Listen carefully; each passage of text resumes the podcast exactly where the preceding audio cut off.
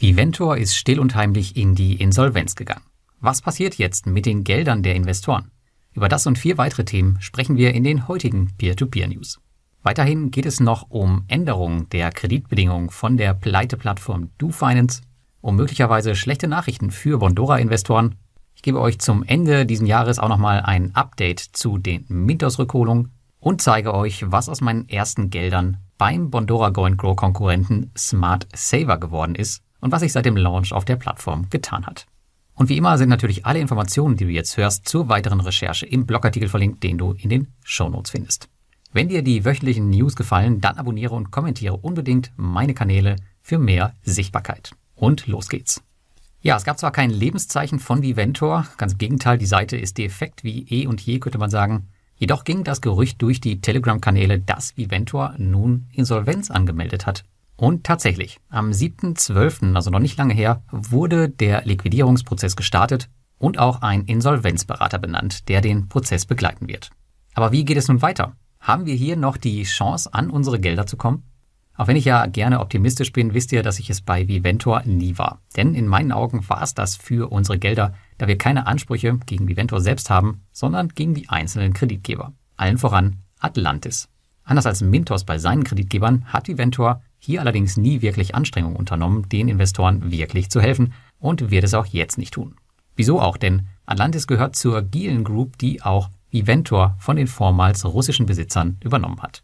Als mir das bekannt wurde, habe ich auch sofort eine Mail an den Insolvenzberater geschickt, um ihn zu fragen, was man noch tun kann. Ich erwarte jedoch keine oder zumindest keine positive Nachricht. Solltet ihr also noch Investitionen auf Viventor haben, würde ich langsam, aber sicher mit der Abschreibung beginnen. Sollten es signifikante Summen sein, dann lohnt sich vielleicht tatsächlich der Anschluss an den Rechtsweg, der wohl von einigen Investoren im offiziellen englischen Viventor Telegram Chat geplant wird. Ich selbst hatte die Gelder schon vorher fast gänzlich abgeschrieben und werde das Thema daher begraben.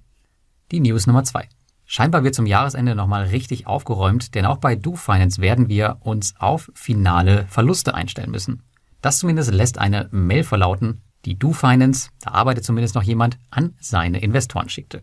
Nachdem Sie hier in der Einleitung genug von den schlimmen Covid-19-Folgen gefaselt haben, kommt heraus, dass mittlerweile die Kosten für die Rückholung bei den Krediten zu hoch werden, vor allem bei denen, die länger als zwölf Monate in Verzug sind. Konkret bedeutet dies, dass DoFinance die Kreditbedingungen ab dem 22.12.2022 dahingehend abändern wird, dass sie ab einer Überfälligkeit von sechs Monaten oder wenn sie berechtigte Zweifel an der Rückholung haben, betroffene Kredite an eine Drittpartei verkaufen dürfen. Das soll sicherstellen, dass zumindest etwas Geld an die Investoren zurückfließt. Natürlich ärgerlich für all jene, die noch auf ein Happy End gehofft haben. Auch bei mir hängen noch Gelder im Bereich Payout fest, die ich wahrscheinlich niemals bekommen werde. Aber ich bin froh, dass auch dieses Kapitel nun final irgendwann abgeschlossen wird. Aber hey, ganz ehrlich, nach sechs Monaten Überfälligkeit schon, da würde Bonster noch nicht einmal bemerken, dass was mit dem Kredit nicht stimmt. Da gelten sogar zwei Jahre ausgefallene Kredite noch als verspätet. Die News Nummer drei. Gerade erst begonnen, wurde die Kreditvergabe in den Niederlanden bei Bondora schon wieder gestoppt. Im zuletzt veröffentlichten Bericht zur monatlichen Kreditperformance heißt es nichtssagend, dass man im Moment die nächsten Schritte für diesen Markt evaluieren müsse, was auch immer das heißen mag. Man kann es positiv wie negativ auslegen, wie immer. Positiv wäre es, wenn Bondora sich erst vorsichtig an den Markt herantastet und die Teilergebnisse der ersten Kredite anschauen möchte. Negativ wäre es, wenn es irgendwelche nicht bedachten oder aufgetretenen Probleme gibt, aufgrund dessen man die Vergabe stoppen musste. Hier sollte man den Teufel aber noch nicht an die Wand malen und die nächsten Monate mal abwarten. Denn wir erinnern uns, Bondora will noch in weiteren Ländern an den Markt gehen. Allgemein muss zwangsläufig mehr Volumen herangeschafft werden, denn während sich im letzten Monat wieder ca. 2000 neue Investoren auf Bondora angemeldet haben, um in Bondora zu investieren, ist das Kreditvolumen gleichzeitig wieder auf ca. 14 Millionen Euro zurückgegangen. Die News Nummer 4.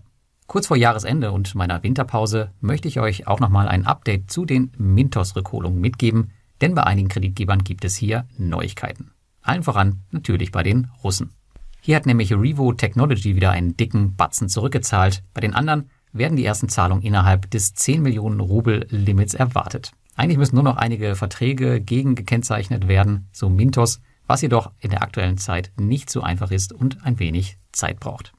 Ehrlicherweise mache ich mir aber ein bisschen Sorgen um Quico. Denn hier gibt Mintos zum Schutze der Investoren, wie sie es sagen, aktuell keine Infos heraus, wie da der Stand der Dinge ist.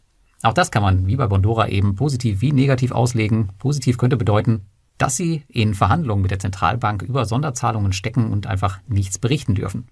Negativ könnte bedeuten, dass es ernsthafte Probleme bei Quico gibt. Sollte das der Fall sein, dann kann sich die B2B-Welt wirklich warm anziehen. Bei den Covid-Rückholungen sieht es bei den wichtigsten Positionen dagegen eigentlich ganz gut aus, muss man sagen. Bei Capital Service, Finco und Monego laufen die Rückzahlungen und wir können bei allen eine hohe Rückzahlungsquote erwarten. Stand heute. Schlecht aussehen tut es dagegen für Kandidaten wie Cashwagon oder Getbucks. Sonderfall Vovo ist immer noch vor Gericht und hier verschieben sich Infos um weitere ein bis zwei Monate. Man hat ja erst erwartet, dass es zum Jahresende noch eine Info gibt, aber die gibt es wohl nicht mehr. Bei allem muss man wie immer eine Menge Geduld mitbringen. Und wenn ihr von Ausfällen betroffen seid, was sehr wahrscheinlich der Fall ist, wenn ihr auf Mintos investiert, dann lest euch unbedingt auch mal die letzte QA durch. Hier werden viele, viele Fragen beantwortet und nochmal detailliert besprochen. Zum Schluss in unserer fünften News gibt es noch eine praktische Info zum neuen Bondora Go Grow Konkurrenten Monefit Smart Saver. An dem neuen Produkt wird kräftig geschraubt und in der letzten Woche bekam ich die Info, dass das Produkt nun auch auf Deutsch verfügbar ist. Gerade für die klassischen und vor allem älteren deutschen, in Anführungsstrichen Geldparker, ist das tatsächlich nicht ganz unwichtig. Ansonsten kann ich euch noch mitgeben, dass die ersten Wochen ähnlich unspektakulär liefen, wie es von Podora Go Grow eigentlich gewohnt ist. Der Zinszähler, der läuft täglich hoch und man sieht, worauf man sich an jedem Zehnten des Monats freuen kann, denn dann ist sozusagen Cash Day und die aufgelaufenen Zinsen werden zum Kontostand hinzuaddiert, was dann den Zinseszinseffekt auslösen sollte. Wenn CreditStar, das Unternehmen hinter Monefit, also nicht pleite geht, könnte Smart Saver wirklich ein prima Produkt werden, um Gelder zwischenzupacken, vor allem für all jene, die nicht mehr in den Genuss kommen, zu 6,75 Prozent bei Bondora zu investieren. Ich denke, ich werde auf jeden Fall nochmal einen Tausender nachschieben, um hier noch ein bisschen mehr aus den aktuellen 2% Cashback, die man bekommt, rauszuholen. Wenn dich das Produkt interessiert und du auch das Cashback abkassieren willst, dann liest dir aber unbedingt meine Anleitung dazu auf dem Blog durch, wo ich auch nochmal die einzelnen Risiken detailliert bespreche.